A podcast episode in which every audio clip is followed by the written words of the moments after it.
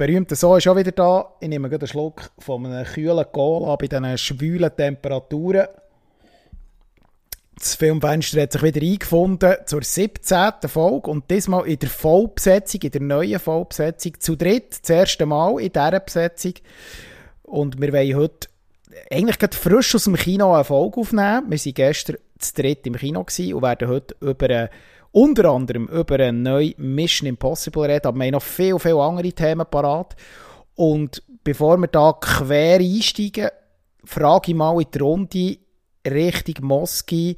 Moski, bist du da? Bist du parat? Hast alles vorbereitet? Hast du den Film verdaut?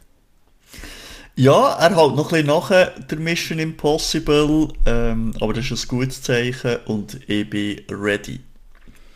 Tommy, ähm, ich nehme an, du bist auch gut heimgekommen. Wie sieht es bei dir aus? Äh, haut er auch noch nachher und ähm, wie, sieht, wie hast du ihn verdaut? Ich habe ihn gut verdaut, ich bin gut heimgekommen. Äh, hauen, soundtechnisch haut er sicher noch nachher. Es hat gewummert im IMAX und wir sind mal gespannt, wie die Folge heute abgeht. Ja. Ja, da wollen wir eigentlich nicht lange Zeit verlieren. Das ist ja eigentlich auch das Ziel. Schließlich in dieser Dreierkonstellation muss man ein bisschen auf Effizienz schauen. Aber das Filmfenster ist nicht das Filmfenster, wenn wir nicht mit unserem klassischen Thema einsteigen würden. Und das ist wie immer, unsere Rubrik auf dem Radar ist wieder da und ist wieder zurück. Wir haben so ein paar Themen, die uns neben Mission Impossible auch ein bisschen unter den Nägeln brennen. Und darum wollen wir noch schnell darüber reden und gehen das heute eine Reihe um, zu dritt, ein bisschen durch und wollen da so ein bisschen unsere Eindrücke schildern. Das ist heute ein wilder Mix zwischen Film und Serien, ein bisschen Trailer besprechen, Ankündigungen etc. Es ist ja sehr viel gelaufen. Wir sind ja eigentlich wieder zurück aus der Sommerpause ähm, und das ist so ein bisschen eine Sommerfolge, eine Zwischenfolge bei warmen, schwülen Temperaturen und die Zeit wollen wir jetzt nutzen und steigen ein und ich denke jetzt mal, bei auf dem Radar tue ich doch mal unserem neuesten Filmfenster-Mitglied Moski direkt das Wort erteilen. Was hast du im Moment auf dem Radar gehabt in den letzten Wochen, in diesen warmen Zeiten? Gut, merci, dass ich einsteigen darf. Ich bin schon vor Mission Impossible im Kino gewesen. Ich bin aber nicht Indiana Jones schauen und auch nicht The Flash, sondern äh, No Hard Feelings die äh, Komödie von der Jennifer oder mit der Jennifer Lawrence. Die zwei haben das, äh, den Film nicht gesehen, der läuft aktuell im Kino. Und es ist so eine Mischung von ja, so Humorkomödie wie American Pie. Ähm, und ja, das muss man so ein bisschen gerne haben. Der erste Teil ist so ein bisschen ja, es geht so. Und der zweite Teil wird dann so ein bisschen emotionaler, äh, wo es dann so ein bisschen, ja, noch ein bisschen besser wird. Aber so allgemein kann man es schauen, aber muss man nicht. Eben, wenn man American Pie gesehen kann man, und das gut findet, kann man dort gerne einsteigen. Habt ihr irgendetwas gesehen, Trailer oder so von diesem Film? Also ich kann vielleicht schnell etwas sagen. Ich, ich habe den Trailer gesehen, grundsätzlich. Ich habe, wie du schon richtig ausgeführt hast, ich habe eigentlich noch nicht können schauen. Ich habe so ein bisschen grundsätzlich immer ein Problem mit amerikanischen Komödien. Das ist so ein bisschen mein persönliches Problem. Oftmals treffen sie nicht meinen Humor. Ganz viel gehypte amerikanische Komödien äh, von den letzten Jahren, unter anderem so der, der berühmte Klassiker da, Bridesmaids und äh, Game Night und wie sie alle heißen, die sind manchmal bei mir ein bisschen unter dem Radar, eben nicht auf dem Radar, ähm, weil einfach der amerikanische Humor mich irgendwie oft nicht catcht. Ich bin so ein bisschen europäisch ausgerichtet bei den Komödien. Ich habe gerne dunklen, schwarzen Humor. Ähm, wie, wie, wie cringig ist jetzt, wie ist der Cringe-Faktor jetzt von dieser Komödie? Wie würdest du es einschätzen? Also jetzt für jemanden, der, das, der genau so ein bisschen das, das typische das American Pie-Feeling eben nicht so gerne hat, würdest du jetzt sagen, auf keinen Fall schauen? Ja, er hat eben so wie zwei Teile, der Film. Und also vielleicht zuerst um was geht's. Jennifer Lawrence ist irgendwie 30 und sie hat irgendwie äh, Geldproblem und dann sieht sie ins Inserat, wo sie ein äh, Auto würde bekommen, wenn sie der Junior äh, verführt, der jetzt auf das College geht und hat noch nie eine Freundin gehabt. Und äh, sie muss irgendwie den eben verführen und die Eltern haben das Inserat gemacht und würden für das ein Auto geben. Und sie ist Uber-Fahrerin und braucht unbedingt das Auto. Das ist so ein bisschen die Story, die hinter dran ist. Und dann hat es eben so wie zwei Teile. Der erste Teil ist eben so ein bisschen der, der Humor, der eigentlich kennen ist. Also es gibt so einen Witz, wo eben der, der Junge ähm, ist so in einem Tierheim und hilft dort aus und hat so einen Hund auf dem Schoß und dann kommt sie so rein und sagt, äh, darf ich dein Ding streicheln? Also ich meine den Hund. Und das ist irgendwie, auch wenn du ein 16-jähriger Teenager bist, ist das irgendwie nicht lustig. Ähm, das ist so der erste Teil und dann so nach der Pause wird es ein bisschen besser, wo es eben so ein bisschen mehr emotionaler wird, ein bisschen ernster, also eben nicht mehr so den platten Humor hat. Und ähm, ja, aber man kann es schauen, ist okay, mal so für, für einen vergnüglichen Abend. Tommy, wie stehst du zu amerikanischen Blödelkomödien? Was ist deine Meinung? Hast du da eine Meinung? Ja, ja, ich habe eine Meinung. ich glaube, früher hat es wirklich Sachen gegeben, die mir haben gefallen Also, ich sage es mal, nackte Kanone, Hotshots oder so Sachen. Das war zum Teil auch ein Trash, gewesen, aber es ist einfach auch, man hätte auch können lachen oder es hat sich auch nicht ernst genommen. Also, es hat eigentlich genau so ein bisschen wollen frech sein und so. Diese Art von Humor, der hat bei mir sogar noch funktioniert, aber das ist mittlerweile eben 80er, 90er Jahre Humor, was sie gebracht haben. Und dann ist es ein bisschen neuer geworden, eben, wie du sagst, halt ein bisschen so probieren, mit Sexual Content zu agieren, wo eben dann gleich vielleicht, sage jetzt, fast zu verklemmt plötzlich ist eben so Anspielungen, aber es zieht es dann gleich nicht durch. Und jetzt mit, dem neuen, mit den neuen Comedians habe ich auch eher ein bisschen meine Mühe. Also ich tue es auch nicht bewusst und so. Es gibt sicher Sitcoms, die cool sind, die gewisse eben Klamauks haben in der Neuzeit oder so. Aber äh, ja, wenn es so um Beziehungskisten geht, eben, sie wollen ein bisschen provozieren, aber ziehen dann gleich nicht durch oder eben ein bisschen zu flach manchmal. Ja, aber es ist auch Geschmackssache. Das ist, das ist ja immer bei allem ein bisschen so. Aber ganz kurz nochmal, warum ist das so? Wie seht ihr zwei das? Ähm, wenn man jetzt zum Beispiel nur das Stand-up nimmt, also Stand-up ist ja wirklich etwas fast uramerikanisches, das auf der ganzen Welt exportiert worden ist. Es gibt unglaublich viele gute Stand-Upper, Stand-Up-Comedians, Stand-Up-Künstler aus Amerika, die weltweit erfolgreich sind ähm, und sicher natürlich auch im eigenen Land, aber die Ummünzung nachher vom Humor, der auf der Bühne stattfindet, im Film oft irgendwie nicht klappt. Also wie, habt ihr das Gefühl, das sind zwei verschiedene Paar Schuhe oder warum, oder warum weil ich finde, zum Beispiel amerikanisches Stand-up finde ich größtenteils sensationell. Da gibt es extrem gute Sachen. Aber im Film funktioniert es für mich oft nicht. Mm, teilweise klappt ja das. Also der Jim Carrey, wenn ich da einschwingen ist ja aus dem Stand-up-Comedian-Bereich gekommen und hat ein paar Komödien, die sogar mehr dann zumal, heute sind sie nicht mehr aktuell, aber auch zum Teil gefallen haben, oder? Manchmal können sie es schon verbinden, dass jemand aus dem Stand-up-Comedian in die Filmwelt von Hollywood findet. Aber es ist, wie du sagst, es ist manchmal schwierig. Eben, die Regie muss stimmen, das Thema muss stimmen, äh, Art vom Humor, und er ist dort halt. Stand-up-Comedians agieren sehr independent. Die machen ja ihr Programm selber. Und ja, ja, da gibt es gute, gute Beispiele, eben Pablo Francisco, für alle, die auf Stand-up, nur schnell als Input, der ist ja toll, der Pablo Francisco, Voice Acting und so, das können die Leute, das stimmt. Also, die sind ja mhm. lustig. Bill Burr und wie sie alle heißen. Also, ähm, da gibt es unglaublich viel Qualität, oder? Und äh, äh, der Trevor Noah, der später ja noch Host geworden ist und so weiter, kommt ja aus dem Stand-up. Äh, und diverse andere, wir müssen jetzt keine Stand-up-Abhandlung machen, aber ähm, wie ist das bei dir, Moski? Hast du generell, hast du gerne amerikanische Komödien, ganz im Allgemeinen? Ja, das ist noch schwierig zu beantworten. Also, ich, ich habe jetzt einfach hier, die, die, die Witze sind einfach so platt gewesen, wo ich dann einfach das Gefühl hatte, du, hey, eigentlich kommt noch nichts Besseres in Sinn. Und dort glaube ich schon auch, äh, du kannst nicht Stand-up nehmen und das einfach so eins zu eins in einen Film rein tun. Das funktioniert einfach Natürlich nicht. Natürlich nicht, ja. Und bei zum Beispiel ich nehme jetzt wieder Ted Lasso, wo, wo wir letztes Mal hatten, dort funktioniert es. Die kommen ja auch die Writer aus dem Stand-up raus und die haben es dann umgemünzt und aber noch so ein bisschen mit Emotionalität äh, in Film reingetan und dort funktioniert das, wo du eben mal laut kannst rauslachen und hier hat es jetzt überhaupt nicht funktioniert.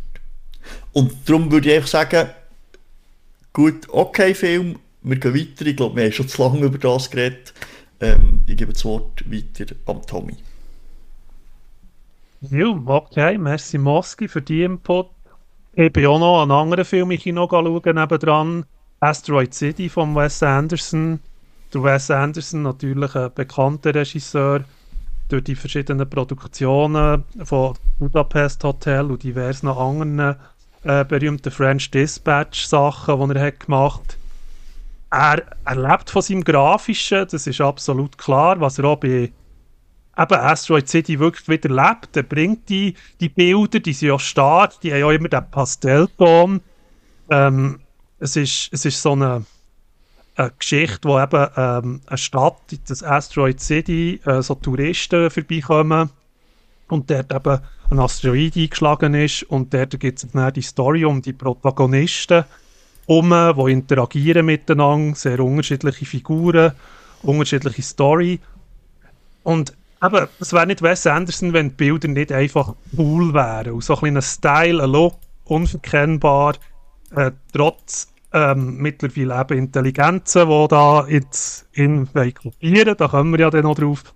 Aber äh, er hat einen Marker, einfach von der Geschichte her, ist er sehr äh, zersetzt. Also, er springt ein bisschen von Szene zu Szene und von Dialog zu Dialog, aber er erzählt für mich zu wenig eine zusammenhängende Geschichte, die einem so ein bisschen, äh, sag es jetzt mal, bei Laune behalten. Aber äh, es ist einfach, was, was natürlich immer krass ist, ist einfach das Cast, das er einfach zusammen bekommt. Oder das ist über einen, äh, Tom Hanks, äh, Brian Carston, Edward Norton, Jeffrey Wright, Scarlett Johansson. Also das ist, gibt sich Grössinnen von Hollywood geben sich beim Wes Anderson eigentlich äh, putzen sich Klinken und so. Aber das ist, das allein macht der Film eben noch nicht eigentlich gut. Das heißt, Bilder sehr schön, Storytelling und der Background, naja, naja. Ich weiß nicht, wie dir es mit dem Wes Anderson hat. Äh, ich weiß nicht, Moski, hast du vom Wes Anderson schon mal etwas gesehen, einen Input und wie stehst du zu seinem Stil, zu seinem vor allem auch optischen Stil? Nein, ich kann nicht wirklich mitreden, weil ich muss zugeben, ich habe keinen einzigen Film gesehen von ihm. Aber der Stil ist mir natürlich bekannt. Ähm, das würde mir eigentlich noch so, mich eigentlich noch so anmachen. Ähm, und jetzt eben kursieren ja diverse äh, Videos auf YouTube etc., wo, wo eben ja den Stil kopieren. Aber selber gesehen, einen Film habe ich nicht und darum kann ich nicht wirklich etwas dazu sagen. Okay. Ja, ich kann grundsätzlich mehr Input liefern, da ich der Wes Anderson schon relativ lang verfolge. bin eigentlich eingestiegen 2001 mit der Royal Ten Tenenbaums, so Tenenbaums, ich weiß gar nicht, wie man es richtig ausspricht. Damals Bill Murray. Ähm, also es ist äh, wirklich ein sehr spezielle, äh, spezieller Stil, wo er eigentlich ähm, ja, prägt, und das hast du ja schon richtig gesagt für mich persönlich ist bei Wes Anderson so ein eine Achterbahnfahrt. Es gibt Filme von ihm, wo ich wirklich den Zugang finde, die mich begeistern. Ähm, und dann flacht so wieder ab. Äh, so ein, ein, Taucher bei mir war zum Beispiel Moonrise Kingdom. Gewesen. Da bin ich wirklich fast eingeschlafen bei diesem Film. Ähm, aus dem Jahr 2012. Also, der hat mich überhaupt nicht reingezogen. Da hat auch der Stil nicht geholfen, der ihn ausmacht. Hingegen er Opti ist es wieder mit Grand Budapest Hotel gegangen, der hat mir sehr gefallen. Ähm, und ähm, zum Beispiel jetzt der vorletzte, der French Dispatch, den du erwähnt hast, Tommy, den mhm. habe ich auch gesehen.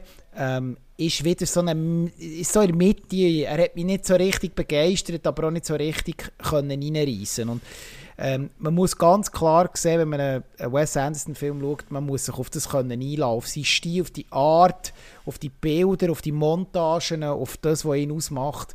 Wenn ihm das nicht zusagt, wird man den Zugang, glaube ich, nicht finden. Mhm. Das ist ja so.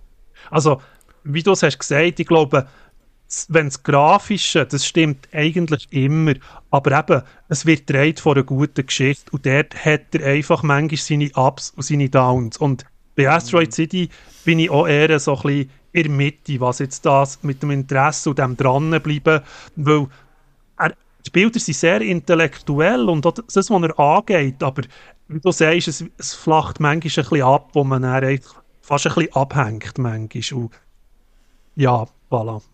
Aber für Leute, die, die grafisch interessiert sind, ist, ist Wes Anderson sicher immer eine, Adresse. Ja. ja. Gut, dann übergebe dir das Wort. Ja, ich bin, ich bin jetzt auch der, der ein den Blick in die Zukunft macht, ähm, beziehungsweise so ein auf Ankündigungen hinweist. Ich werde mal für euch zwei so ein bisschen in Raum werfen. Wir haben diverse Ankündigungen, Trailer, ja, die äh, im Moment anstehen. Und ganz brandaktuell ist Ridley, Ridley Scott wieder zurück mit Napoleon. Da habt ihr beide auf dem Radar gehabt. Haben wir auch im Vorfeld ja schon darüber geredet. Ähm, die grosse Historienproduktion, die ja für Apple TV Plus und fürs Kino umgesetzt wird, unter anderem mit Joaquin Phoenix in der Hauptrolle und äh, Vanessa Kirby. Ähm, jetzt ist der erste lange Trailer da, wo man wirklich einen Eindruck bekommt. Ich frage eigentlich ganz einfach. Es ist, glaube ich, einer der äh, grossen erwarteten Historiendramen den letzten Jahren. Äh, wir haben viel Getöse im Vorfeld. Was habt ihr jetzt äh, von dem ersten langen Trailer für einen Eindruck gehabt, Moski?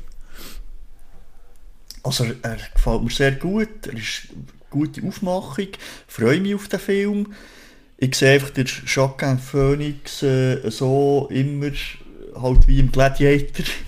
Der, äh, der Cäsar da quasi. Nero ist fast, äh, Der Nero, genau. Sieht fast gleich aus ähm, erinnert mich ein an das, natürlich auch von der Aufmachung her ein bisschen. Aber ja, ich freue mich auf den Film und bin gespannt, was er dann, was er dann tatsächlich ähm, näher kann. Aber ich glaube, der kommt sehr gut, ja. Tommy? Ja, also ich bin ja bekannt, bekennender Joaquin Phoenix Fan, also ich finde ihn ja grossartig. Der tut auch hier sich sicher äußern, finde ihn top. Klar, es gibt auch dort jetzt von seinem Alter her, bei der Rollenverteilung, eben, das ist wieder dort, wo wir bei der akkuraten Geschichte historisch sehen. Ich denke, das Production Value ist unheimlich hoch, Bilder sind stark, das kann er. Ähm, das muss er auch nicht beweisen, der Ridley Scott. Ich glaube, auch, auch von der Musik her hat er den richtigen Support. Was ist eigentlich eben, kann er dort etwas historisch so Gewaltiges wie der Napoleon äh, auch historisch gut untermauern. In den, nicht nur von den Bildern, sondern auch ein den, von den Fakten, die dann geherrscht haben. Also mit dem Phoenix natürlich, der das dann muss tragen Es ist die Frage, oder der, wie du auch hast gesagt, oder mal schon im Vorfeld, das mit dem Französischen, wo dort nicht akkurat ist, bezüglich Schauspieler und gesprochener Originaltonsprache, wo Englisch wird sein, das, das ist halt dort ein kleiner Scheideweg. Und das tut sich halt zwangsläufig auf bei einem Historienfilm. Ja. Ich weiß ja, nicht, wie du das. Du hast ja dort auch so ein bisschen deine Hemmung, glaube ich. Ja, also grundsätzlich, Ridley Scott hat in den letzten Jahren für mich so ein bisschen halt schon sehr, sehr auf Pathos. Er, ist ja immer, er hat ja immer so ein bisschen sehr viel Pathos in seinen Filmen.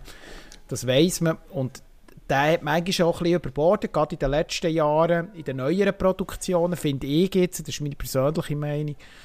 Aber ähm, ich bin gespannt, weil ich finde, der Napoleon eine unglaublich wichtige, eine unglaublich interessante Figur aus der, aus der Zeitgeschichte und ähm, er hat da eigentlich eine gute und äh, eine gut umgesetzte Verfilmung verdient, wo man wirklich kann sagen kann, eine moderne Interpretation, aber eine, die eben eine gewisse, gewisse, gewisse, ja, so ein bisschen akkurat ist und, und sich wirklich mit dem Stoff auseinandersetzt.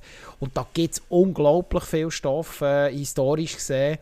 Und ich bin gespannt, wie er das auch in diesem Film, er wird ja glaube ich rund drei Stunden lang sein, also sicher Überlänge haben, wie er das reinquetschen kann, auch wenn ich Zeitperioden äh, von der Zeit von ihm ab im Film wirklich auch umgesetzt und, und gezeigt werden.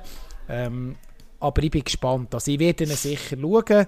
Er wird ja ein Kino-Release haben und zu, so, zusätzlich noch bei Apple TV Plus auf dem Streaming-Dienst erscheinen. Also man sieht am Production Value, also äh, Apple hat sich das etwas so kosten also da, Das muss man ganz klar sagen. Ich bin gespannt. Ja.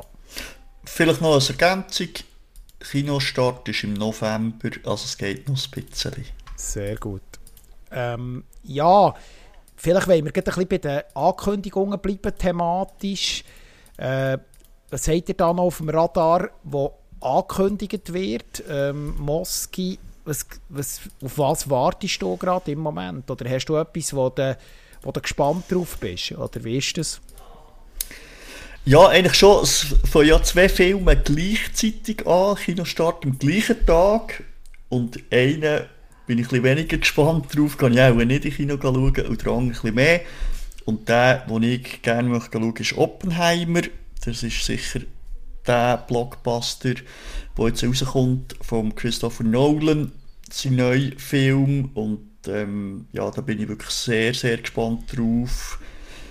Natürlich sicher wegen äh, Nolan selber, wo die letzten Filme alles ähm, Hits waren und sehr gut, aber auch Trailer, die wir jetzt haben, der sehr gut kommt.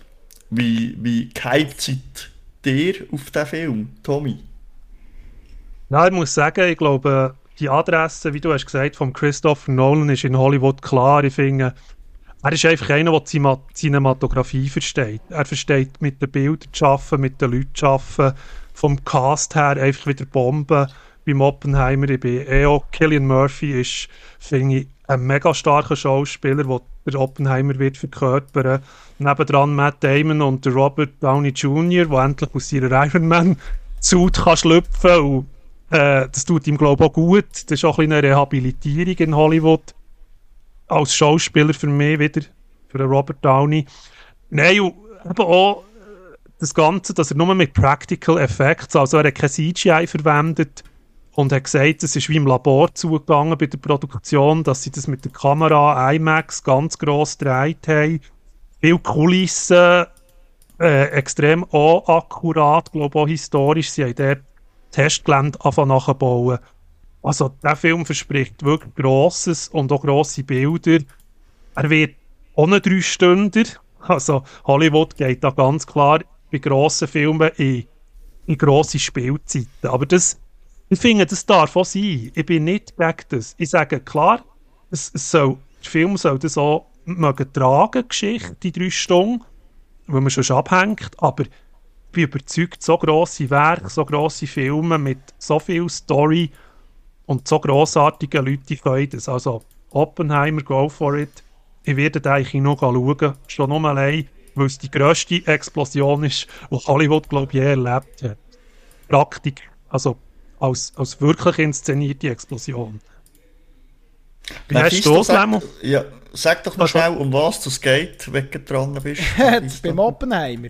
Ähm, ja. ja. das ist ja grundsätzlich eigentlich, äh, geht ein bisschen wie, es, es geht ein bisschen wie ähnlich, ähm, grundsätzlich beim, Laponi, nicht beim Napoleon, nur sind wir jetzt natürlich geschichtlich gesehen viel näher in der Vergangenheit der, ähm, äh, der Robert Oppenheimer, es ist eigentlich ein, äh, äh, erzählt Geschichte von der Entwicklung von der Atombombe von den Amerikanern zur Zeit des Zweiten Weltkriegs. Es war damals ein Wettlauf. Gewesen.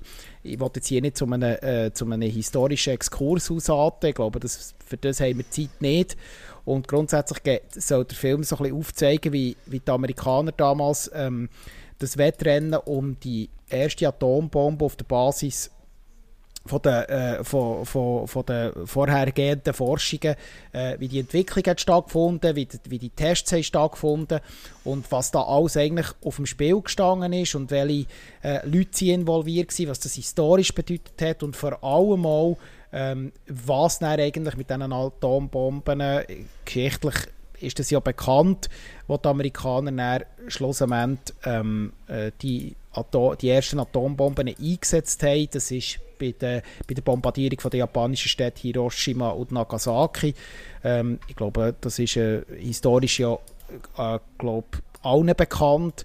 Und grundsätzlich geht es aber eigentlich nicht um, um, um die kriegerische Seite, sondern es geht wirklich um die forschende Seite zur Zeit des Zweiten Weltkriegs, wo im Zentrum eigentlich der äh, Julius Robert Oppenheimer steht, wo als sozusagen Vater von der Atombombe gilt. Und ähm, ich bin auch gespannt. Am Anfang habe ich so gedacht, ich bin ja der, der beim, beim Nolan immer so bei den historischen Sachen, damals so bei äh, äh Dunkirk, immer so ein bisschen, zuerst ein bisschen kritisch gewesen und dann bin ich Dunkirk ins Kino schauen und extrem begeistert gewesen, hat mir sehr gefallen. Ich hatte ja so ein bisschen Verdruss mit Zweiten Weltkrieg-Filmen.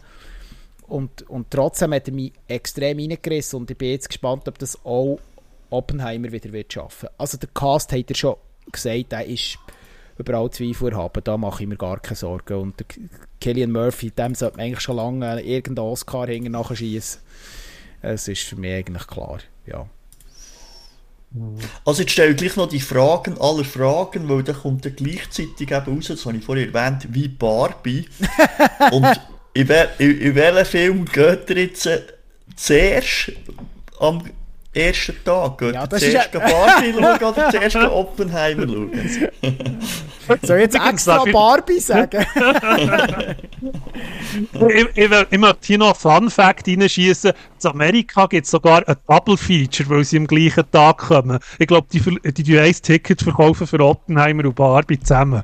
So, also machst, machst du jetzt einen Witz so. oder stimmt Nein! Das stimmt, das ist wirklich, es wird bei diesen Kinos sogar so promoted. Ich frage mich einfach, ob jemand, der Barbie geht schauen, an Oppenheimer interessiert ist und umgekehrt.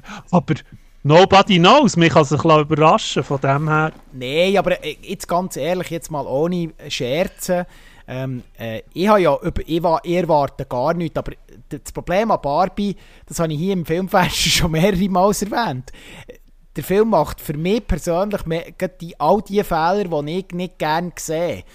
Er hat viel zu viel Tanz und viel zu viel Musik. dort habe ich schon Mühe. Ich bin kein Fan von inszeniertem Musical im Kino. Das ist etwas, was ich, was ich nicht gerne habe. Und das zeigt sich, dass das Barbie ein bisschen wird. Er hat unglaublich äh, er, ist natürlich, er spielt mit dieser farbigen Welt, mit diesen unglaublich ähm, durchdringenden Farben, was ja auch wieder zum Thema passt. Ähm, aber äh, vielleicht noch als trotzdem, dass das, weil das alles ein bisschen kritisch stöhnt, rein von der Regie her und auch von der, von der, von der Schauspieler her kann man eigentlich etwas erwarten, aber ich muss jetzt persönlich sagen, ich, äh, ich laufe jetzt auch nicht gerade mit dem, mit dem, mit dem äh, Bankkärtchen vor vor das Kino und muss unbedingt das erste Ticket haben, Premiere-Wochenende. Sagen wir es mal so. Also ich glaube auch, also ich nicht Barbie schauen, äh, ähm, aber ich glaube, das wird funktionieren und das wird äh, äh, ein Hit werden, da werden die Leute ins Kino gehen und, ähm, und äh, en masse und wenn er noch ein bisschen wirklich gut äh, daherkommt, wird das perfekt funktionieren, das wird ein Hit. Ich frage mal in die Runde, haben wir noch Honorable Mentions, die wir ganz kurz reinwerfen wollen, ohne näher darauf einzugehen. Tommy, hast du noch etwas auf dem Radar, das du kurz in einem Satz rein einbringen Ja, es ist zwar auch noch ein bisschen weit her und so, aber äh, da Dune, Dune Part 2 empfehle ich jedem den neuen Trailer. Und er wird grandios. Gut, Moski? Ich habe nur noch etwas, was ich nachgeschaut habe, und zwar äh, Black Mirror, die sechste Staffel auf Netflix, äh, habe ich durchgeschaut. Die ist ganz anders als äh, die vorherigen Staffeln waren. Da geht es immer so ein bisschen um Technologie in der näheren Zukunft, wo im Zentrum steht. es werden so ein bisschen Gefahren aufgezeigt. Und das fehlt jetzt ein bisschen in der sechsten Staffel. Darum ist sie zum Teil nicht so gut angekommen, weil halt die Leute etwas anderes erwartet haben. Ähm, die einzelnen Serien finde ich aber gut. Also es ist eine Anthologie, da kann man jede Serie für sich selber schauen, die keinen Zusammenhang hat mit der nächsten Folge. Und es hat so ein bisschen True Crime drin, es hat so ein bisschen Horror-Aspekte äh, drin. Und die sind für sich an, an sich gut, aber ich begreife jeden, der sagt, es ist nicht mehr das Black Mirror, was bis jetzt war. Fair enough, aber ähm, man kann es gut schauen auf Netflix, sechste Staffel, aktuell läuft im Moment. Ja, dann tue ich nur noch kurz zwei Sachen in den Raum werfen. Ich glaube, Tommy, du hast das eine äh, noch unterschlagen. Und zwar, Disney wirft mit ihren ganzen Produktionen auch wieder zwei Sachen in Ring. Das ist in der Serienwelt unter anderem eine weitere Star Wars-Serie, nämlich Ashoka. Ähm, hast du dich dort ein bisschen damit befasst? Weil ich habe mich, hm. ich, ich, habe, ich habe bei Star Wars-Serie ein bisschen abgehängt. Ähm, ich bin zwar jetzt von der letzten Mandalorian ähm, wieder ein bisschen positiver gestimmt, aber äh, wie siehst du Ashoka? Mm, ja, der Trailer ist ja bekannt, da ist ein neuer rausgekommen von Ashoka. Sehr brandaktuell, hä? Brandaktuell, ja. Und äh, Rosario Dawson, der ja das Ashoka spielt, wo man ja schon mal hat gesehen also Cameo-Flash. Ja, ich sage jetzt mal so, es ist immer schwierig, weil ihr Sachenregie muss Disney wieder eigentlich ein bisschen back to the roots, wo sie mal gute Scripts teilweise hatten. Und es, es lebt und stirbt für mich, glaube ich, am Skript. Die Effekte werden stimmen im Jahr, die Visuals, aber eben einfach das Scriptwriting, das Disney im Moment in der letzten Serie be betrieben hat, hat mich zum Teil äh, recht schockiert. Also einmal bei den meisten Serien. Es gibt hier und da natürlich äh, andere Sachen, eben Andor, wo, wo, wo anders herkommt, positive Beispiele, aber das Grosse und Ganze, es, es, es, es braucht gute Scripts und das, das würde ich Disney mal sogar fast persönlich schreiben, so Zeug. Also, und ja. ja, also du, ich sehe auch bei dir langsam so ein bisschen, äh, ähm, eine Art einen kleinen, kleinen Verdross und ich meine, wenn wir schon gerade bei Verdross sind, äh, natürlich muss Disney ja mit ihrem, an, mit ihrem anderen Produktionsstudio, nämlich Marvel, im Herbst noch einen weiteren Film ins Rennen schicken. Und da wechseln wir jetzt vom, vom, von der Serie wieder ins Kino. Es ist seit ganz aktuell seit einem Tag ein neuer ähm, Trailer zu Blue Beetle, eine weitere Marvel-Produktion, ein neuer Marvel-Held, der da eingeführt wird oder soll eingeführt werden, ja, im, im Kino sein Debüt wird feiern und ich sage es mal so, ähm, für mich geht weiterhin bei Marvel Kinoproduktionen die Abwärtsspirale weiter. Ich bin extrem underwhelmed von dem. Äh, von muss, dem ich muss dich schnell interrupten, sorry. Ja, mach das. schnell, es ist eine DC-Figur. Ist es? Oh, sorry. Es macht es auch nicht ja. ganz besser. Aber, aber genau das ist ja das Problem an ja, dem Ganzen, ja. oder? Weil es ist so Masse und so, eben Marvel und DC, die holen jetzt da einfach raus. Mir kommt gar nicht mehr mit, was aber, ist aber jetzt wirkt was der Trailer und wirkt extrem Marvel-esque. Das finde ich ja krass. Ich kenne eben, den, kenn eben den Superheld nicht, ich habe ihn gar nicht kennt, muss ich ehrlich sagen. Ähm, Nein, ich, ich kenne noch viel zu wenig. Also, es gibt eben, gibt ja tausend aber einen, oder? Aber, aber die Produktion wirkt extrem Marvel-esque. Das ist ja, äh, oder habe ich das gesehen? Nein, es ist, es ist ein Pro also klar, das mit den Colors, du hast es wahrscheinlich einfach wegen der ja. Farben. Ja. Oder? Und dort hat jetzt zum Beispiel DC probiert ja auch ein bisschen Experiment, Visual-Experiment, oder? Mhm. Dass sie ein bisschen ausbrechen können, ein bisschen frech und so. Aber es ist, es ist, wenn man den Trailer anschaut, nein, das ist das, was der Moski jetzt gerade reingeschossen hat. Das ist manchmal too much. Man, man hat den Überblick nicht mehr, wer ist wer. Ein Superheld mehr, ein Superheld weniger. Aber es ist dort ein bisschen... Aber ich bin dort sogar... Ich bin ja ein bekennender Comic-Fan. Wir haben das alles auf und ab diskutiert. Aber einfach die Masse statt Klasse, das ist und bleibt im Moment leider ein Problem.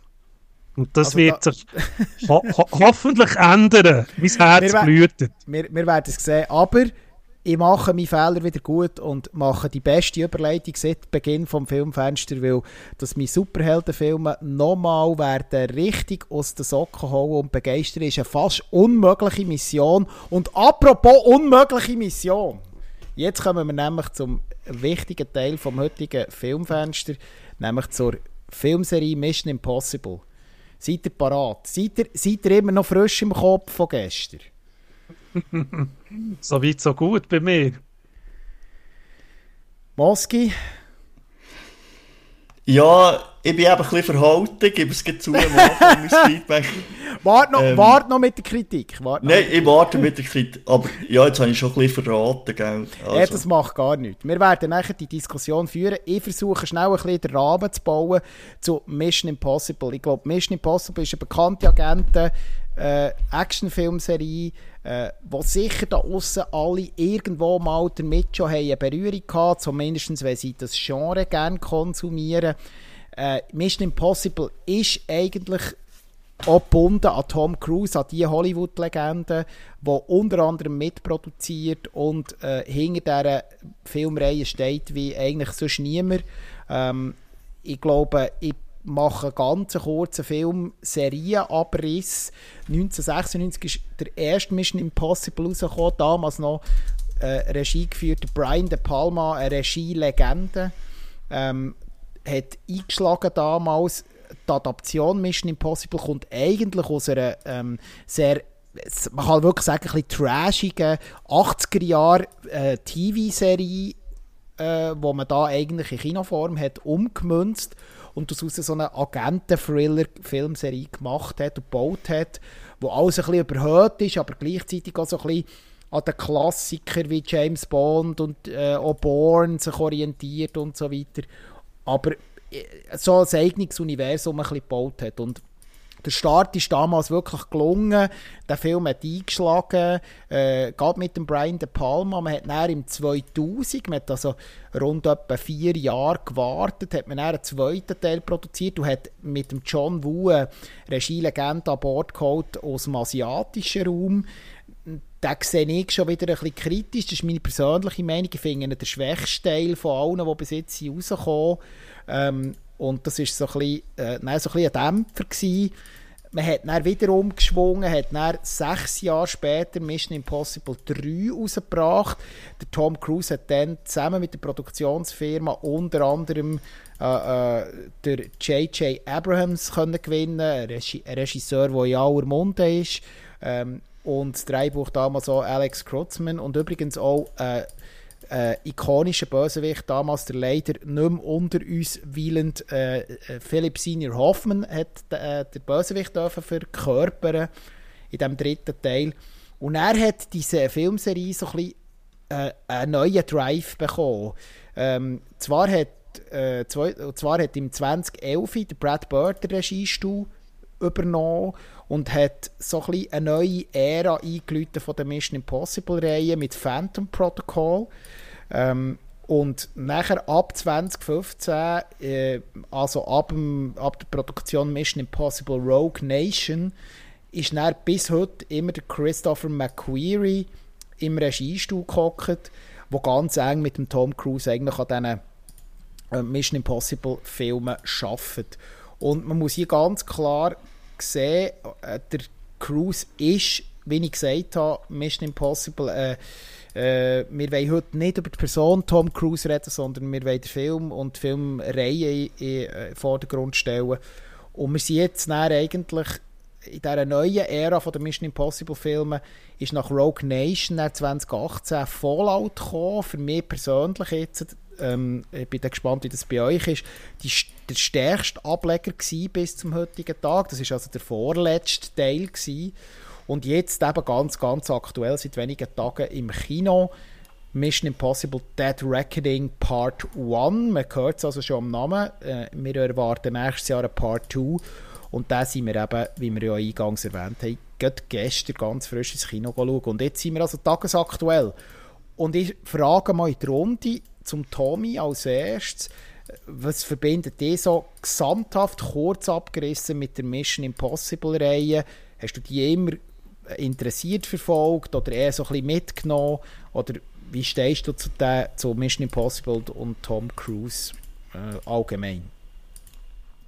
Ja, also Mission Impossible, das ist so ein bisschen das Backflash für mich schon bald. Du hast gesagt, 1996, da ist äh, DVD gerade auf den Markt gekommen, also da gibt es noch VHS. Das ist, das ist ja Wahnsinn, wenn man denkt, dass das eben so lange her ist, das Videotape-Zeitalter eigentlich dann noch aktuell ist gesehen. Es ist, es ist schon, es ist eine Serie, die sich einfach stetig hat äh, gesteigert, was eigentlich auch sehr atypisch ist meistens, oder? Meistens wird ja eigentlich so eine Action-Serie, wenn sie weiter produziert wird, eigentlich immer schwächer. Und Mission Impossible verbinde ich eigentlich auch ein bisschen damit, dass man es geschafft hat, immer wie bessere Action und äh, Schnitte reinzubringen. Was eigentlich auch zum Teil überraschend ist. Klar, die Technik wird besser, die Möglichkeiten werden grösser, aber rein auch vom Casting, du hast da ein bisschen äh, gesprochen darüber, eben, da hat man dann andere Leute können an Land holen und dort im letzten, also im vorletzten mittlerweile, hat man noch den Harry Cavill als Bösewicht im Fallout, der sicher seinen Beitrag hat geleistet mit der Action, physisch. Also, ich verbinde eigentlich relativ gute Sachen. Eben auch der Tom Cruise, der mit seinen aber jetzt über 60 mittlerweile, muss man sagen, fit wie eine Turnschuhe und dass er seine Stunts, also es gibt mir dort ein das Feeling wie beim Jackie Chan. Jackie Chan ist klar ein Asian Star, hat sein Zeug immer selber gemacht und irgendwie wird ich das Gefühl nicht los, dass der Tom Cruise sich in Hollywood gesagt hat, ich will einen kleinen, ich sage es jetzt übertrieben, US Jackie Chan sein, der einfach manchmal ihre Stunts selber macht. Und da muss ich sagen, da hat er wirklich bei mir Credits für das. Weil, wenn man denkt, wenn das in die Hose ging, dann ist der Film am Ende. Aber die gehen das Risiko ein, die, die lassen ihm die Freiheit und ich finde das krass, dass ein Superstar, wo er eigentlich immer noch ein bisschen geblieben ist, das, das durchzieht. Also von, von Klippen springt, von Flugzeugen, von whatever. Das, das finde ich schon stark vom Cruise. Als Schauspieler, du weißt, da bin ich immer ein bisschen da hat er seine Limits, sage ich jetzt diplomatisch. Das ist äh, grundsätzlich so, ja. Ja, aber die Physis und die Action, die er überbringt, als Produzent von Mission Impossible, wo er mit, mit drinnen hängt, die ist, die, ist, die ist gut. Storytelling ist, finde ich, immer ein bisschen unterschiedlich stabil, grundsätzlich okay für einen Actionfilm. Wir kommen ja jetzt darauf, was im Anrechnen auch Handmade. Und die Handmade-Sachen, da reden wir ja jetzt drüber. Ich leite über Moski. Was ist so deine Verbindung mit Mission Impossible? Was du hast schon erwähnt, ist sicher die echte Action, oder, die man hier sieht, in dieser ganzen Filmreihe. Und ich muss ganz ehrlich gestehen, ich weiss nicht mehr, in welchem Film das jetzt was genau ist gelaufen. Ich, ich habe die alle gesehen aber ich könnte es nicht mehr zuordnen. Aber was geblieben ist, sind so ikonische Szenen wie aus dem Eis raus, ja vor allem, oder dort, wo er an den Seilen hängt da und die Beine und die Arme voneinander streckt, ganz knapp über dem Boden, weil er ja den Boden dort nicht berühren darf. Das war glaube ich im Eis, oder? Genau, genau, ja. Und ähm, also das ist sicher die, wo einem geblieben ist, ähm, oder einem Ort, wo so ein riesen Aquarium irgendwie von einem Restaurant explodiert und dann über die Straße äh, alles Wasser und die Fische rauslaufen. Ähm, äh, einem Ort, wo er mit dem Töff äh, so eine Action-Verfolgungsjagd hat, natürlich ohne Helm und ähm, ja, das sind so die ikonischen Szenen, die Mission Impossible prägt hat bis heute, oder? ähm, und wo einem im, im Kopf bleibt und das ähm, ist sicher dieser Reihe und dieser eben so echten Action zuzusprechen. Und ähm, die sieht man im, im neuesten Film wieder und jetzt leite ich mit dem über zu der aktuellen, zum aktuellen Feedback. Ja, ich, ich, nehme, ich, nehme, ich nehme heute die Bau auf. Ähm, ich habe vorher natürlich ein bisschen sehr Tom Cruise ins Zentrum gerückt, dass er eigentlich wie Mission Impossible ist und Mission Impossible Tom Cruise. Auch inhaltlich, das stimmt natürlich so nicht ganz. Ich will dort, ja, dort natürlich die Schauspielerinnen und Schauspielerkollegen ein bisschen unterschlagen besonders seit Phantom Protocol hey, hat ja die Filmserie so ein bisschen einen kleinen Stammcast, der sich immer wieder um das sogenannte IMF-Team, wo ja die Welt jedes Mal muss retten so äh, simpel, dass es tönt, aber so ist es, äh, sich so immer so ein um, um Tom Cruise schart und zu dem Maincast gehört unter anderem der Wing Rames als, als Luther Sticknell, äh, Vanessa Kirby als Alena Mitzob, äh, der Simon Pegg als Benji Dunn und Rebecca Ferguson als Elsa Faust. die auch jetzt im neuesten Ableger grösstenteils wieder dabei sind, oder jetzt in dem Fall sogar alle dabei sind, die ich aufgezählt habe. Ähm, und der Maincast hat vor allem seit, äh, seit Phantom Protocol eigentlich so die Filme geprägt. Und ja, ich, du hast mir jetzt den Ball zugespielt für die Kritik. Ähm, ich auch ein bisschen noch ein bisschen darüber nachdenken. Eben, es ist noch sehr frisch. Gestern am Abend gerade ähm, im Kino gesessen mit euch. Ähm, ich bin ja ein grosser Verteidiger von dieser Filmserie, ganz im Allgemeinen. Von dieser handgemachten Action, die ihr ja jetzt gerade, äh, beschrieben habt. Ich bin begeistert in dieser in den, in diesen Blockbuster-Kino-Jahren, in den letzten 10, 15, 20 Jahren, wo wir so viel im Kino haben gesehen, wo überbordend ist mit Computereffekten im Unterhaltungs- und Popcorn-Kino, ähm, tut es einfach gut, dass so grosse Produktionen, ich meine, hier müssen wir von einer Grossproduktion reden, alle, die letzten Mission Impossible, alle irgendwo zwischen 200 Millionen, 150 bis 200 Millionen plus kostet, ohne Marketing. Also auch vom, vom Budget her sind das Grossproduktionen, aber man, das Budget wird eingesetzt eben für die handgemachte Action, für, die, äh, für, die, für den Drive und so. Was mich halt wirklich auch begeistert, dass Tom Cruise irgendwie als Actionstar und als Hollywoodstar und auch als Filmstar aus den 90er Jahren, Ende 80er, Anfangs 90er, ja wie überlebt hat und aber nicht nur als Star überlebt hat und immer noch aktuell ist, sondern auch die Art Kino aus dieser Zeit versucht jetzt in die Neuzeit zu retten. Und da ist er ein kleiner Exot. Und egal wie man zu ihm als Person steht, und da gibt es absolut sehr viel Kritisches auf der schauspielerischen Seite, zu Recht, aber auch zu ihm als Persönlichkeit, Stichwort Scientology. Ähm, und, aber das Kino, das er noch repräsentiert, das ist komplett am Aussterben und er versucht es in die Neuzeit zu retten und auch für jüngere Leute wieder schmackhaft zu machen. Und da ist Mission Impossible eine Filmreihe, die das probiert, mit sehr viel ho ho hohem Unterhaltungswert und das ist das, was, wir, was ich erwartet habe. Und jetzt bin ich im Kino gehockt, Dead Reckoning Part 1 und ich bin irgendwo noch so ein bisschen ähm, in der Mitte. Äh, ich habe mir ein bisschen mehr erwartet.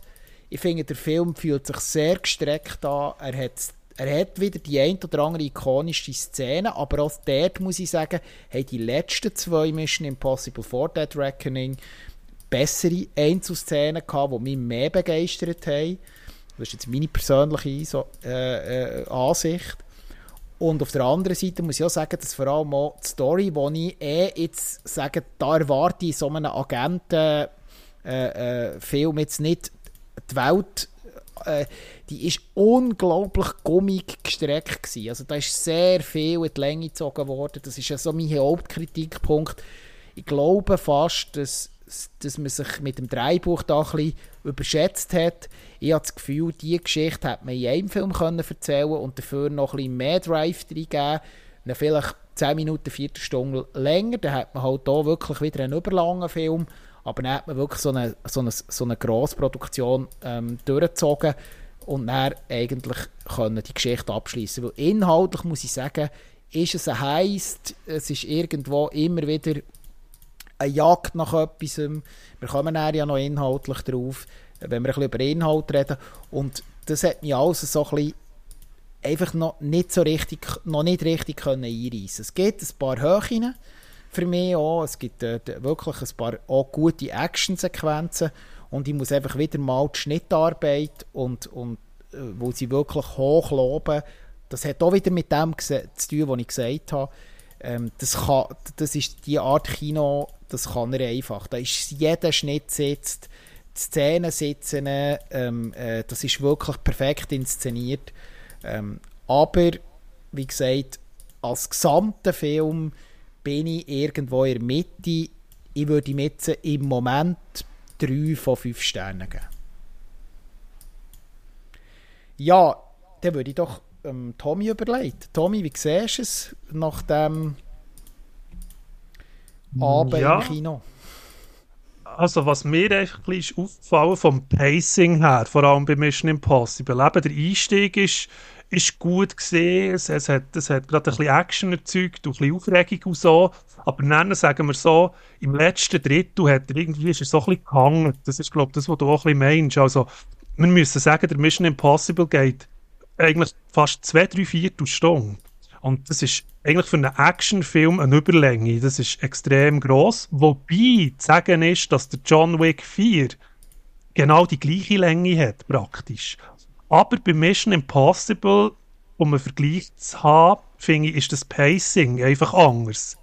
Also, ich finde, die Kamera, wie du es hast gesagt, das stimmt. Die Action ist, ist äh, wirklich, wenn sie abgeht, ziemlich cool inszeniert. Auch soundtechnisch hat es mich äh, wirklich richtig durchgewummert.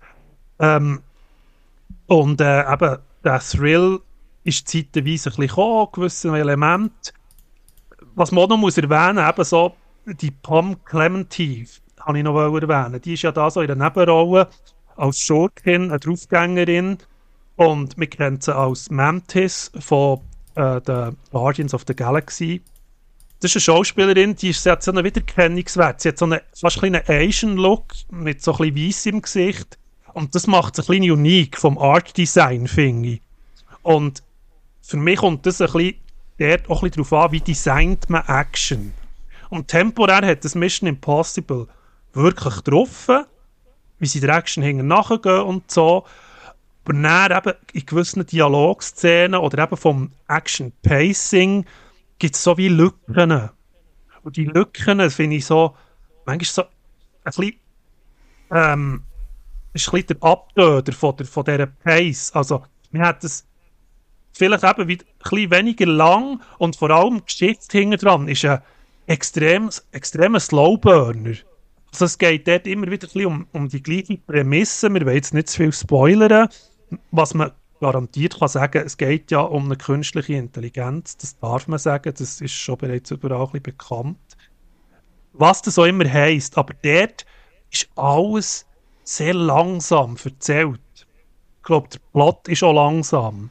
Und das hat mich auch ein bisschen gestört. Darum bin ich dort auch in der Mitte. Also wenn ich jetzt da, wenn wir von fünf Sternen ausgehen, klar, jetzt mit der Inszenierung, würde noch bisschen drüber, ich würde jetzt so diplomatisch dreieinhalb geben oder so in dieser Kategorie. Also, er ist gut, aber er hat seine Hänger. Ich weiss nicht, wie, wie bist du dort, Moski, unterwegs mit dem Mission Impossible? Ja, ich, ich habe es ja anfangs schon ein erwähnt, ich bin so ein bisschen hin und her also das ist Handwerk vom Feinsten, das wir hier sehen. Oder? Also es ist sehr gutes Kino und, und da der Action, wo eben hier echt und, und super rüberkommt.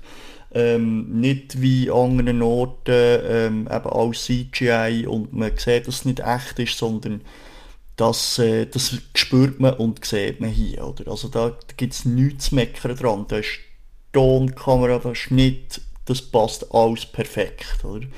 Ähm, ich habe einfach ein riesiges Problem mit dem Film. Es ist nämlich Part 1.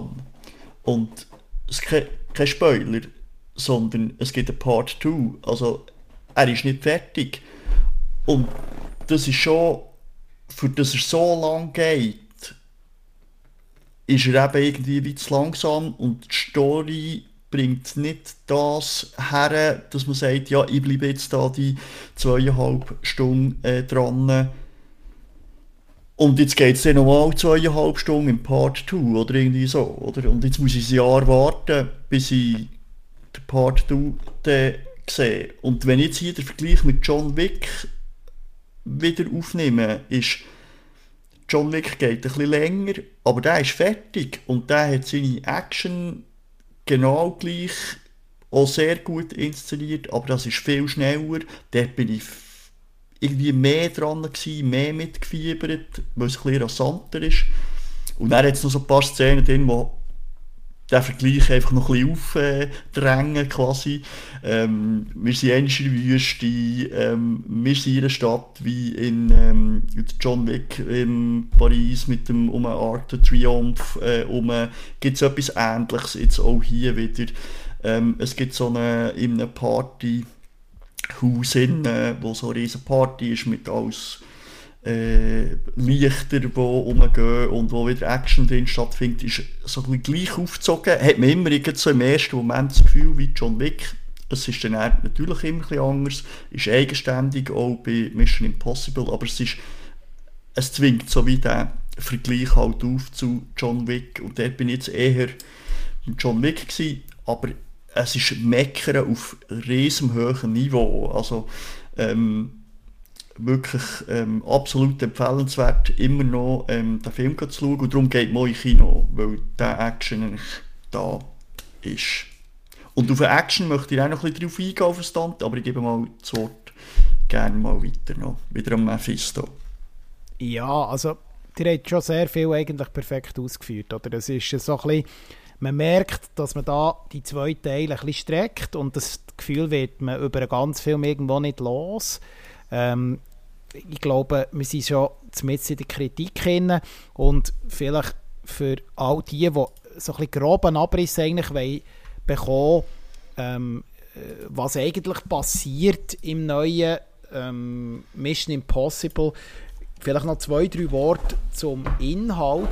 Mission Impossible Dead Reckoning Part 1 behandelt eigentlich ähm, ein Zwischenfall in der Beringsee ganz am Anfang. Das ist nicht wirklich ein Spoiler.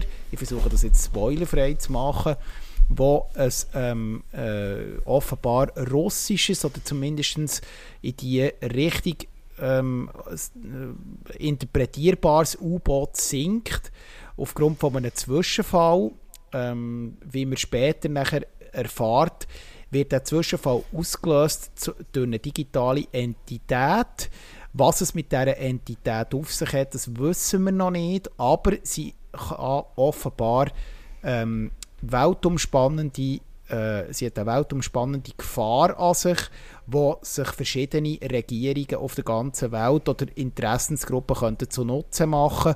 Und es gibt der grosse Gegenspieler ähm, in dem Ganzen, der klassische Bösewicht, der diesmal vom S.I. Morales äh, verkörpert wird, äh, als Gabriel, wo ähm, sich unter anderem jetzt genau die Entität, die, zu, die digitale, die zunutze machen, um ähm, die äh, um herauszufinden, was eigentlich ihr Ziel ist. Und das bleibt auch im, im Dunkeln über einen ganzen Film.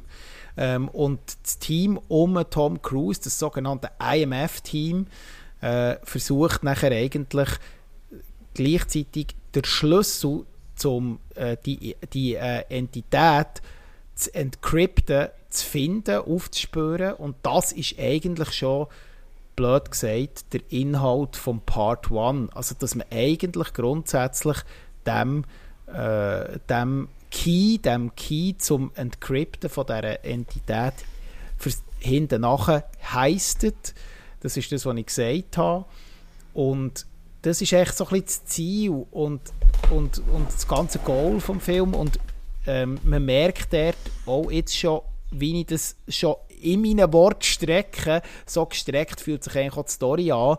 Ähm, und ich bin gespannt jetzt gleich, ob sie im zweiten Teil mit dem Pacing dann rauffahren können, die Geschichte nochmal interessant, interessante Wendungen können einbauen wirklich mit dieser äh, Entität, dieser digitalen KI, was ja da vor allem darum geht, ähm, äh, wirklich noch einen interessanten Storystrang können auftun können. Diese Chance muss man der Produktion lassen und ich bin gespannt, wie es weitergeht. Grundsätzlich vielleicht noch ein, ein Satz.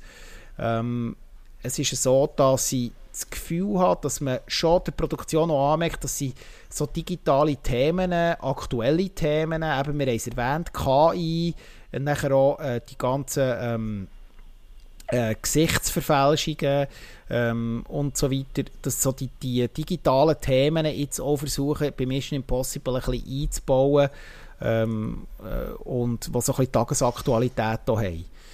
Ja, das ist so ein bisschen grob zum Inhalt. Ähm, ja, Tommy, wie siehst du es? So zusammenfassend, hat Mission Impossible noch eine weitere Zukunft oder ist es jetzt vielleicht auch mal langsam Zeit, dass die Filmreihe auch mal zu einem Ende kommt und sich der Tom Cruise äh, vielleicht wieder neuen Projekten zuwendet? Oder wie siehst du das? Ja, also eben, man muss jetzt sagen, er hat sicher eben, das mit der Länge, das ist ein Problem von diesem Film, wo man jetzt, ich tue nicht gerne an Längen rummeckern, weil ich manchmal finde, bei diesen Filmen hat es die Länge verdient. Ich sage, das hat mit dem Pacing zu tun, eben wie man die Story erzählt, kann sie fluffig bleiben, kann die Action fluffig bleiben, dass man immer wieder eine Szenerie hat, wo, wo, die, wo, das, wo die Zeit, das Zeitgefühl eigentlich nicht langweilig werden. Oder dass man so denkt, jetzt, ah, jetzt muss ich den äh, aus dem Film oder so, dort, dort darf der zweite Teil sicher noch ein bisschen rasanter werden, was ich auch hoffe. Benennen darf er sicher den Bogen nicht überspannen. Ich denke, jetzt nach dem Part 2 knapp vielleicht einen, ich sage jetzt nicht alterstechnisch, weil da ist er genug fit für noch einen, nachher noch zu machen. Aber dann kann er diese Serie auch mal abschließen, trotz, eben wie du sagst, dreht dem alten Kinorechnung. Vielleicht kann man das auch anders, in einer anderen Form noch, als Tom Cruise.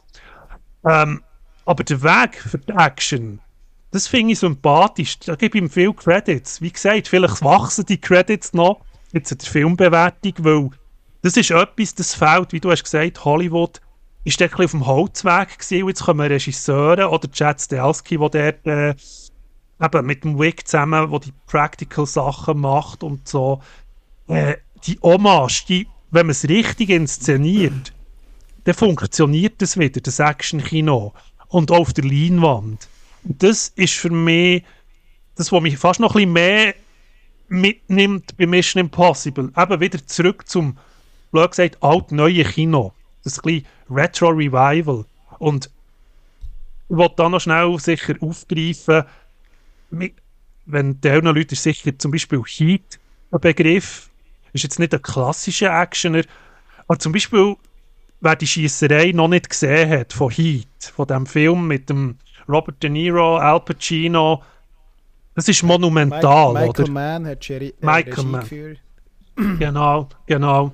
Und wenn man sich die Schießerei in diesem Film anschaut, sage ich, das war 1995 gesehen, der ist dann gedreht worden, für mich eine Referenz, wie man eine Schießerei ohne CGI, ohne blöde Effekte, fast auch sehr authentisch sogar in einer Stadt in, inszeniert, wo sie sehr viele Hürden hatten, das überhaupt dann so zu drehen.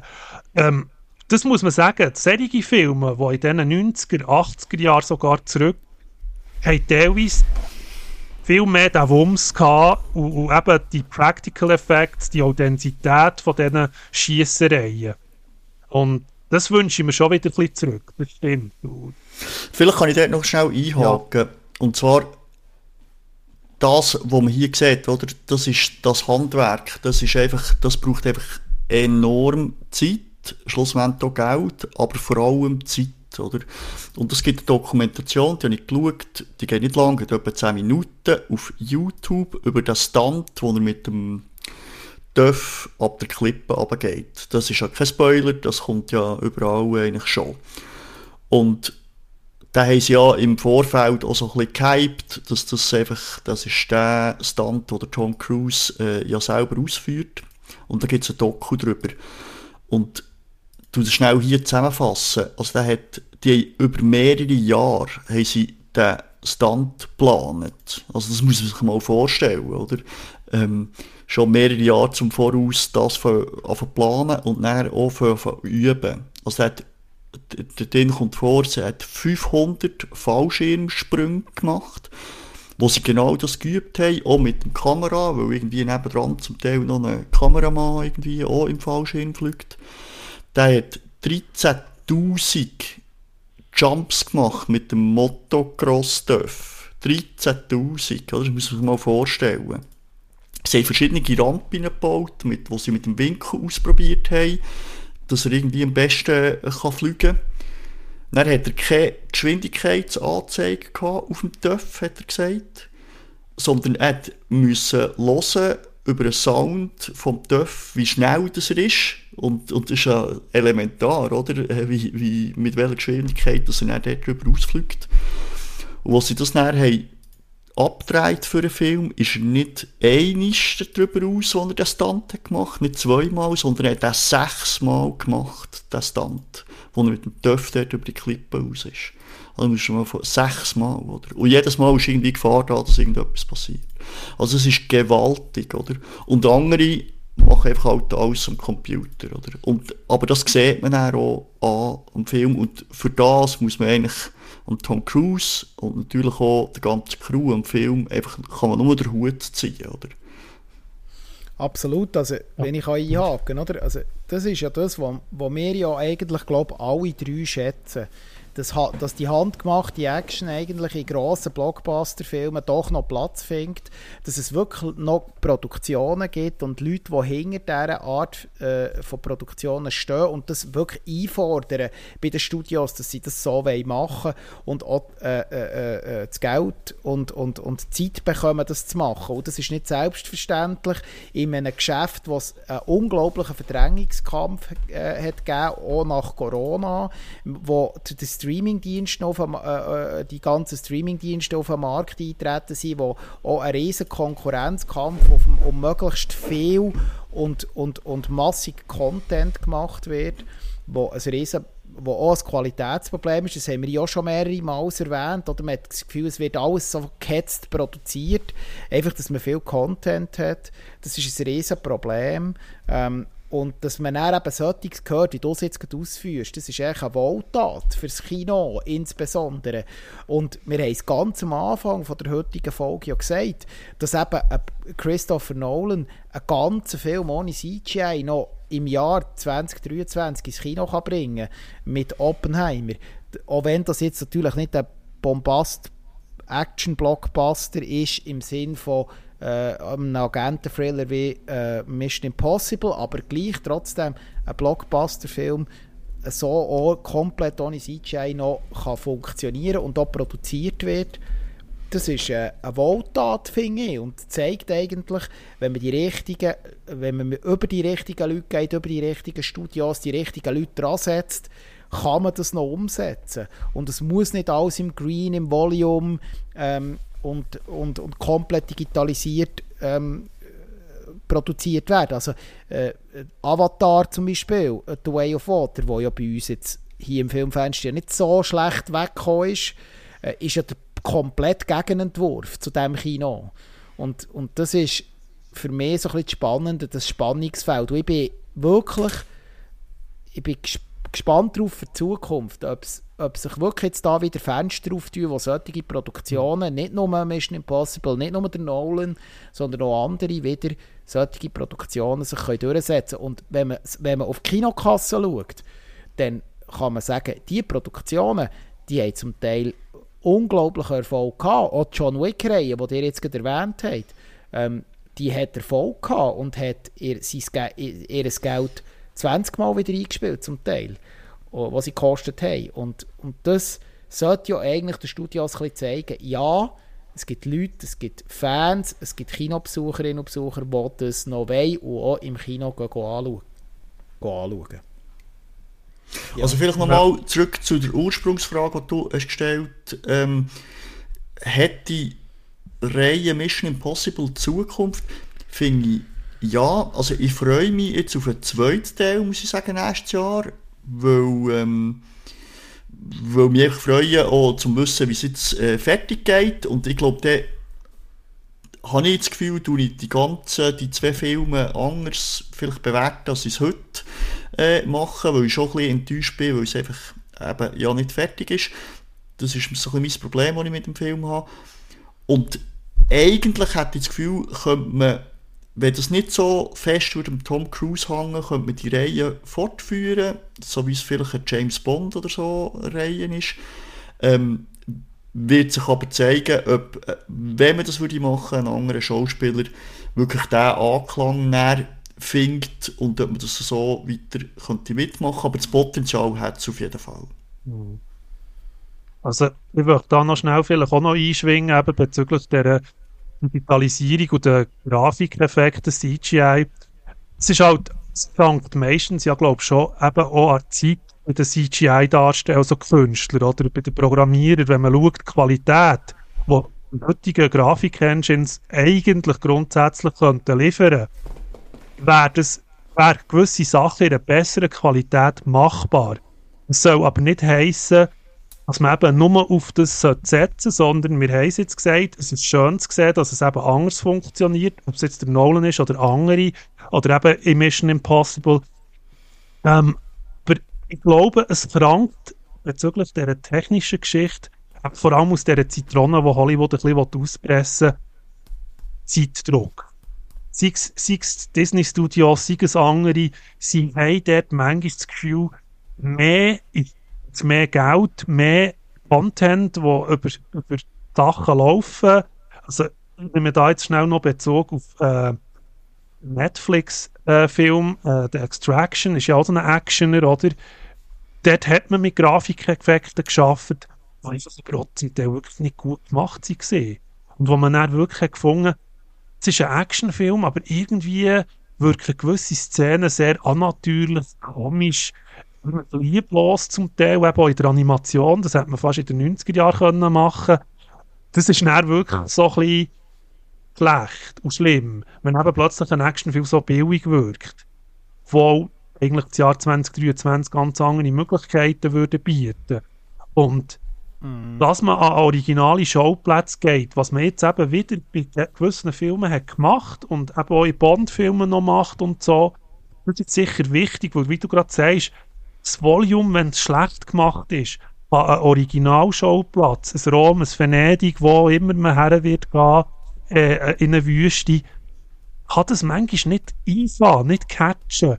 Und wenn man die Leute halt um einen halben Planet fliegt, wie man das jetzt bei gewissen Filmen oder Mission Impossible zum Teil macht, dann wirkt das natürlicher, der wirkt Action besser, natürlicher in der Szene innen. Und das kann, das kann trotzdem eben fast nicht sterben, dass man vor Ort manchmal muss drehen. Mhm. Und das, das muss Hollywood sicher auch begreifen bei gewissen Filmen. Was es Gut, wo ich, wo ich manchmal aber, ein bisschen, wenn ich da noch anknüpfe, ja. ein das Problem habe, und das ist jetzt hier auch wieder so, oder? Sie gehen, klar gehen sie in eine Stadt und irgendwo her, aber es ist manchmal so willkürlich, und das ist hier auch, oder? Sie gehen irgendwo an einen Ort her, für, weil sie etwas nachjagen, aber es wird nicht erklärt, warum sie jetzt an diesem Ort sind. Und dann irgendwie in der nächsten Szene sagen, oh, jetzt müssen wir in diese Stadt gehen, oder? Mhm. Und warum sie in diese Stadt also, jetzt gehen, wird auch nicht erklärt, oder? Also es ist manchmal schon so mhm. ein bisschen, wahrscheinlich hat die Stadt noch ein bisschen etwas gezahlt, dass man ein bisschen etwas gesagt hat, Sponsoring dahinter war. Aber ja, das frage ich mich manchmal, eigentlich erzählt einfach eine gute Story, und ja. dort gehören gute äh, Orte dazu, aber dann macht es nicht Sinn, warum es mal an einen Ort geht, weil es zur Story ähm, passt. Und nicht irgendwie einfach willkürlich einfach irgendwo hergehen, weil es dort schön aussieht. Das macht dann irgendwie auch keinen Sinn, oder? Ja, aber es also, ist manchmal das, so. Das, das stimme ich dir schon zu, aber ich denke, dort muss man natürlich differieren zwischen Storytelling, Storytelling, wo wichtig ist, eben, wie du sagst, Begründung, Logik, warum ist was, was, aber dass man an Schauplatz reist. Ich glaube, mehr die, die Prämisse, dass man sagt, okay, wenn wir in diesem Land, manchmal sind es ja nicht die originalen Schauplätze, manchmal sind es Stellvertreter-Schauplätze, die sie auswählen, aber dass man eine Kulisse hat, die die Natur bietet, bös gesagt. Ja, absolut, das, da bin das ich meine ich. Ja, Oder ich meine jetzt absolut. rein die Prämisse, dass man sagt, Schauplätze nicht aus der Konserve oder aus einem Volume innen mit einem künstlichen Hintergrund oder einer blöden, poppeligen CGI-Animation, wo man probiert, etwas zu machen, aus Nennen schlecht aussieht.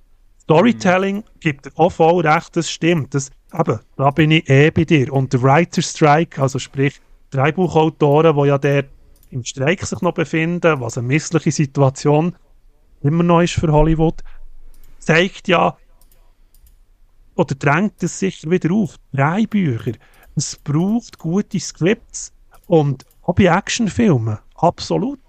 Also spannende Filme, wo man auch drei, viermal, und da gibt es gute Beispiele, wo man sogar Actionfilme vier, fünfmal kann schauen kann und der Film wirkt eben immer noch okay. Und das finde ich ist eine Kunst, oder? Dass man, dass man das gut gestaltet. Ja, ich glaube, wir haben einen guten Abriss, eine gute, äh, eine gute Zusammenfassung jetzt können glaube liefern von Mission Impossible Dead Reckoning Part 1, frisch aus dem Kino von gestern. Ich glaube, wir können grundsätzlich sagen, man kann den Film empfehlen, ähm, aber er hat seine Schwächen, da sind wir uns, glaube alle heute glaub, einig. Und vielleicht müssen wir wie, glaube der Boski vorher, oder ich glaube Tommy, du bist es jetzt bin ich gerade unsicher, gesagt hat, so ein bisschen das Fazit nach, ähm, nach beiden Filmen wie ein Schlussfazit ziehen, ob es in sich stimmig kann gelingen und dann eigentlich die Filmreihe wie erfolgreich abgeschlossen werden. Und äh, ja, in dem Sinn blicken wir schon in Zukunft auf die nächste Filmfensterfolge. Habt ihr noch das Schlusswort zu Mission Impossible? Oder ich glaube, ja, wir können einen guten Einblick geben. Moski? Ja, vielleicht haben wir ein bisschen zu fest gemeckert. Also, absolute Empfehlung, geht noch schauen. Äh, es lohnt sich. Das ist, für das ist das Kino da. Und ähm, darum geht man äh, in einen Kinosaal und schaut es nicht äh, daheim auf dem Streaming, sondern auf der grossen Leinwand. Macht das. Ja, ich wollte mich dem mal gerade anschließen. Er ist eben, wie gesagt, wir nehmen hier natürlich viel mal kritisch von an, aber wenn man wirklich die Action, die Practical Effects und der Sound, der da wummert, wenn man das Erlebnis haben Blockbuster-Kino, passt Mission Impossible sehr gut. Der Moski hat gesagt, hört nur im Kino empfehlen wir schon. Ja, dann würde ich sagen, ich fädle langsam aus der nötigen Filmfensterfolge aus. Wir haben äh, unser, unser Zeitpensum aufgebraucht und das doch zu dritt, aber tiptop. Ich glaube, ähm, wir können schon mal ein bisschen Foreshadowing betreiben. In der kommenden Filmfensterfolge werden wir uns genau mit einem Thema, das übrigens auch bei Mission Impossible im Zentrum steht, ein bisschen näher befassen in Bezug auf den Film und äh, natürlich auch auf die Writerswelt in Hollywood, aber auch in anderen ähm, Filmproduktionsländern. Und zwar die ganze Sache rund um die künstliche Intelligenz ist das Ziel, dass wir uns dem ein bisschen näher widmen. Da werden wir uns ein bisschen vorbereiten und gleichzeitig werden wir sicher noch das eine oder andere reinbringen, konsumieren und euch wieder können näher, näher ans Herz legen und unsere kritische Stimme haben. Und in dem Sinn kann ich mir jetzt langsam das Glas Wasser einschenken. Ich habe langsam einen trockenen Hals und fädeln aus und übergebe euch zwei das Schluss, für das Schlusswort. Ich fange mal beim äh, Moski an. Ja, wie gesagt, geht ins Kino schauen, hat eins, zwei ähm, oder sogar mehrere Filme, die laufen oder noch kommen, gute Blockbuster und in der nächsten Folge ist noch nicht klar, ob ich selber ein Mikrofon bin oder nur ein Hologramm von mir, wenn es um KI geht. Ja, ich wünsche euch auch einen guten Rest. Ich hoffe, ihr seid interessiert an unserer Folge vom Filmfenster und könnt euch dort bezüglich dieser künstlichen Intelligenz äh, reinen Wein einschenken und äh, hoffe, ihr bleibt weiterhin Zuhörer von uns. Merci und ich wünsche euch einen schönen.